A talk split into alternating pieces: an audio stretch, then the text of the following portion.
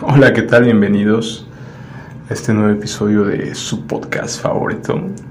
Gracias por escuchar este audio, gracias por compartirlo en tus redes sociales con tus amigos. Y hoy quiero hablarte sobre algo que, que debemos entender en primer lugar, ¿no? Sobre la obediencia que tenemos que tener. Cuando somos rebeldes, cuando no tenemos una sujeción a, a Jesús que él fue puesto con, él le fue dado toda la autoridad, toda la toda autoridad y toda potestad sobre este mundo y sobre todo el mundo, el inframundo y, el, y todos los cielos. Él tiene toda la autoridad. Entonces automáticamente nosotros debemos de tomar nuestro lugar y aceptarlo como nuestro reino, como nuestro Señor. Entonces eso es lo que nos llevará a, a generar obediencia. Mientras no lo aceptamos como rey, somos somos, marcamos en teoría nuestra propia pauta, ¿no? Es decir, nosotros mismos queremos implementar nuestras reglas. Cuando, cuando te dicen algo, tú dices, yo por qué lo voy a hacer, ¿no? Y dentro de ti siempre hay esa lucha interna de que te sientes que no, que al hacer algo que alguien más te manda, te estarías humillando y quedando a un nivel más bajo, ¿no? Y, y sí, ciertamente es humillarse, pero cuando te humillas, como te lo he explicado muchas veces, el que quiera ser el más grande tiene que ser el más pequeño, no tiene que humillarse ante los demás. Y es parte de entender esto, ¿no? Cómo Jesús vino a lavar los pies de los apóstoles y a mostrarnos lo que es la humildad. No es complicado, sí, pero una vez que aceptas al Señor como tu Señor, obviamente te das cuenta de que lo quieres agradar a Él y tienes que hacer lo que Él te dice. ¿Y qué te dice? Si me amas, obedece mis mandamientos. Entonces ahí, ahí nos queda muy claro que en qué se refiere el amor, ¿no? En obediencia. En obediencia a nuestro Señor, en cumplir sus mandamientos. ¿Y cuáles son sus mandamientos? Pues los que vienen escritos en la ley la ley o la Torah, las instrucciones que fueron dejadas y que hoy, hoy me molesta mucho ver que mucha gente dice que estas leyes son para los judíos, ¿no? La mayoría de las personas no entendemos, no, no sé si no hemos leído bien lo que dice la escritura o si no hemos llegado a esa conclusión porque muchas personas tienden a decir esto, ¿no?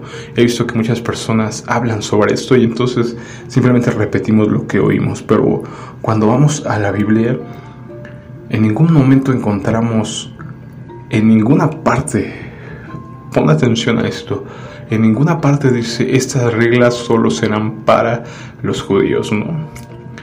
En ninguna parte. Normalmente si tú vas al Éxodo encontrarás que tanto esas leyes serán para el natural y para el extranjero. Y no habla de esas leyes serán para judíos. Debo explicarte que cuando se refieren a judíos están hablando de una tribu de 12 que componía el pueblo de Israel. Entonces es imposible que digamos que estas leyes son para judíos porque estas leyes fueron dadas en el monte Sinaí al pueblo completo de Israel, a las doce tribus. Entonces de entrada esas leyes fueron para todo Israel. Y no solo eso, sino para cualquiera que quisiera formar parte del pueblo de Israel.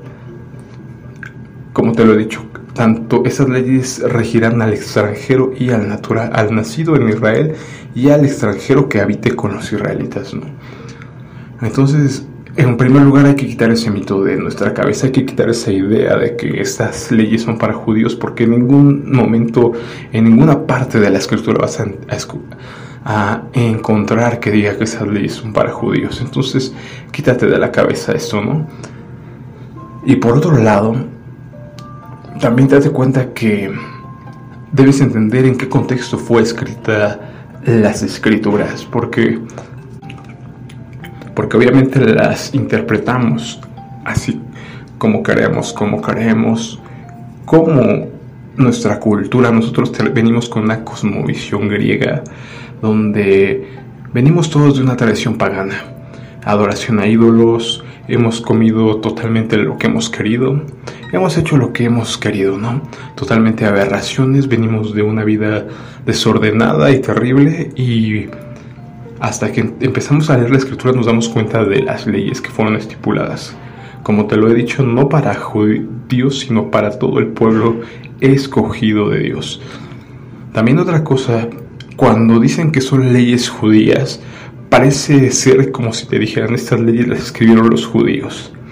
Y sí es cierto que los judíos han escrito muchas leyes que, que al final de cuentas hicieron desviarse, que fue lo que Jesús vino a, a evidenciar cuando les decía ustedes siguen leyes de hombres, filosofías de hombres, dice Pablo, ¿no? Pero lo que está escrito en la escritura, en la palabra de Dios, son leyes dadas por el Altísimo. Cuando tú ves los diez mandamientos, cuando tú ves las leyes de alimentación, las leyes, todas estas leyes son estipuladas por Dios, no fueron estipuladas por judíos, ¿no? Tal cual se las dictó Jehová y puedes ver en los profetas que esas leyes se repiten, ¿no? Siempre se repiten, sigue mis mandamientos, obedece mis leyes. He aquí te pongo la vida y la muerte delante de ti. Tú elige qué es lo que prefieres, ¿no? La vida o la muerte. Si obedeces mis mandamientos, si obedeces mis preceptos, te bendeciré. Si los desobedeces, automáticamente tiene una consecuencia la maldición. Y es algo que nadie te explica, nadie te enseña. Yo hasta que empecé a estudiar la escritura me di cuenta de todo esto y de lo grave que es que no tomemos en cuenta la ley. Porque normalmente empezamos a leer los evangelios y te voy a decir que sí es bueno que estudies los evangelios, la vida de Jesús, las cartas de Pablo son impresionantes, pero no las vas a poder entender si no has leído antes lo que dice la ley o la Torah. Porque ahí es donde viene todo lo que ellos explican en las cartas. Déjame decirte que Saúl era un fariseo de fariseos, era un rabino que ah, conocía la ley de Piapa, conocía, la tenía memorizada y cuando él hablaba, hablaba de la ley, ¿no? La explicaba, pero en Romanos 7 puedes leer ese capítulo y 7 y 8 son capítulos impresionantes y precisamente habla de eso, ¿no? Os, les hablo a los que conocen la ley. Automáticamente empieza a decir, diciéndote algo para que si tú desconoces la ley, pues o no vas a entender ya ni sigas leyendo, ¿no? Pero es lo que no entendemos nosotros. Seguimos en, en esto de, de querer interpretar a nuestra manera y es tan fácil como creer que, que podemos comer lo que queramos, ¿no? Cuando yo entendí esto, para mí fue un, algo que, me, que realmente me cambió ¿no? la forma de pensar, de actuar y me hizo reaccionar porque yo también pensaba que podíamos comer cualquier cosa, ¿no? Y como te lo he dicho, siempre te enseñan los judíos, eso es para los judíos, pero por un momento dejé de escuchar las enseñanzas y a, los a lo que te decían las personas y empecé a estudiar por mi cuenta lo que dice la palabra de Dios, tal cual la palabra de Dios, y me encuentro con esto, ¿no? Que es el mismo, nuestro mismo creador, el que dice de este, estos animales puedes comer, de estos no comerás. De estos puedes comer, de estos no. Te está diciendo esto es comida, eso no es comida.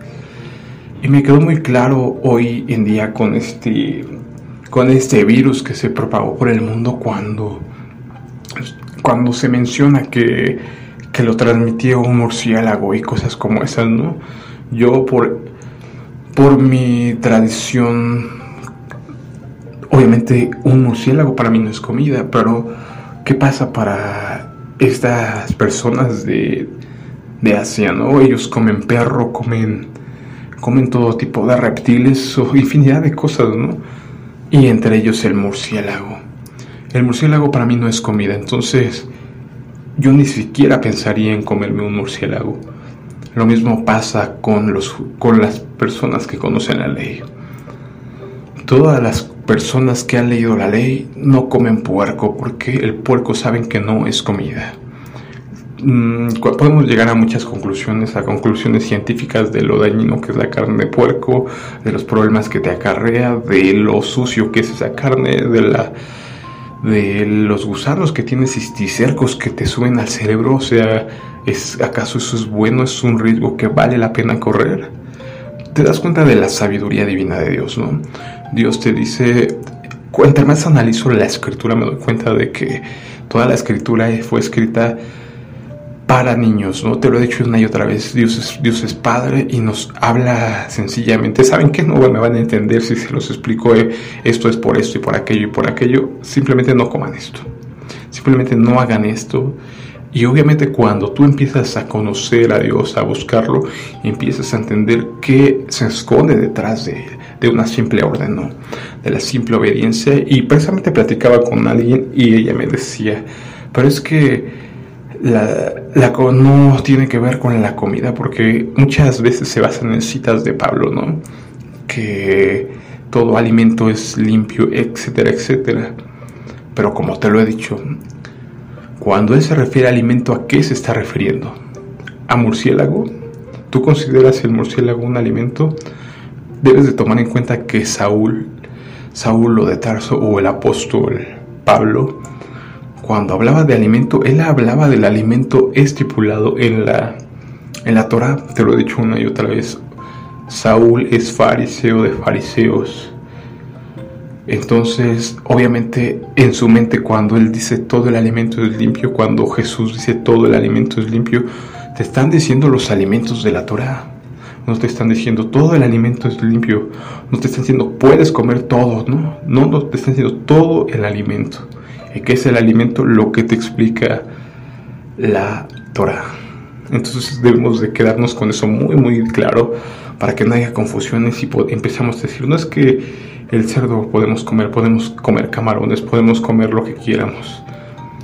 Es muy simple, se lo expliqué a esa persona, ok, puedes comer lo que quieras, todo me es lícito, más no todo me conviene. Pero yo te diré ¿Qué tiene que ver más que nada con esto? No es tanto de lo que comas o de lo que no comas, sino tiene que ver con la obediencia. Estás diciendo directamente a Dios, ¿sabes qué Dios tú dijiste en tu Torah? Pero hoy ya no aplica la Torah. Podemos irnos así específicamente con cualquier tipo de cantidad de situaciones, ¿no? A lo mejor hoy no aplica esto o aquello y aquello, ¿no? Y decir, ¿sabes qué? Yo no quiero guardar el día de descanso eso ya no aplica para mí, ¿no? Y esto ya no aplica para mí. Y podemos estar dándonos cuenta que nos estamos caminando en un camino de desobediencia. Principalmente tiene que ver esto con la desobediencia. Quiero que te quedes muy claro lo que dice la escritura, ¿no? Es mejor obedecer que los sacrificios. ¿A qué se refiere con la obediencia? Aquí vamos a obedecer. ¿A qué se refería Jesús al decir, si me amas, obedece mis mandamientos? ¿Por qué tienen que enfocarse tanto la escritura en obediencia? Te lo he dicho una y otra vez, Dios es un Padre y sabe que somos niños rebeldes, que vamos a estar buscando la tangente, lo veo constantemente con las personas que están buscando que alguien te autorice y que le diga, oye, es que yo puedo ir a fiestas, yo puedo ir a, a qué sé yo, ¿no? a un table dance o cosas como esa, ¿no? Están buscando la aprobación. Automáticamente cuando tú estás haciendo una pregunta es porque algo dentro de ti te está diciendo, sabes que esto no está bien. Si no, ni siquiera preguntarías, ¿no? Así de simple, te das cuenta que cuando dudas de algo es porque algo dentro de ti te está diciendo que esto no es correcto si tú te estás dando cuenta de que puedo comer esto, en realidad es saludable comerlo. Pues son cosas que, que quiero que analices. Y te recomiendo que leas la Torah. El libro de Deuteronomio es un libro muy fácil de digerir. Ya que no tiene tanta simbología, te lo recomiendo que empieces con ese libro y piensa en lo que te dije. Nos estamos viendo en otro episodio. Hasta luego.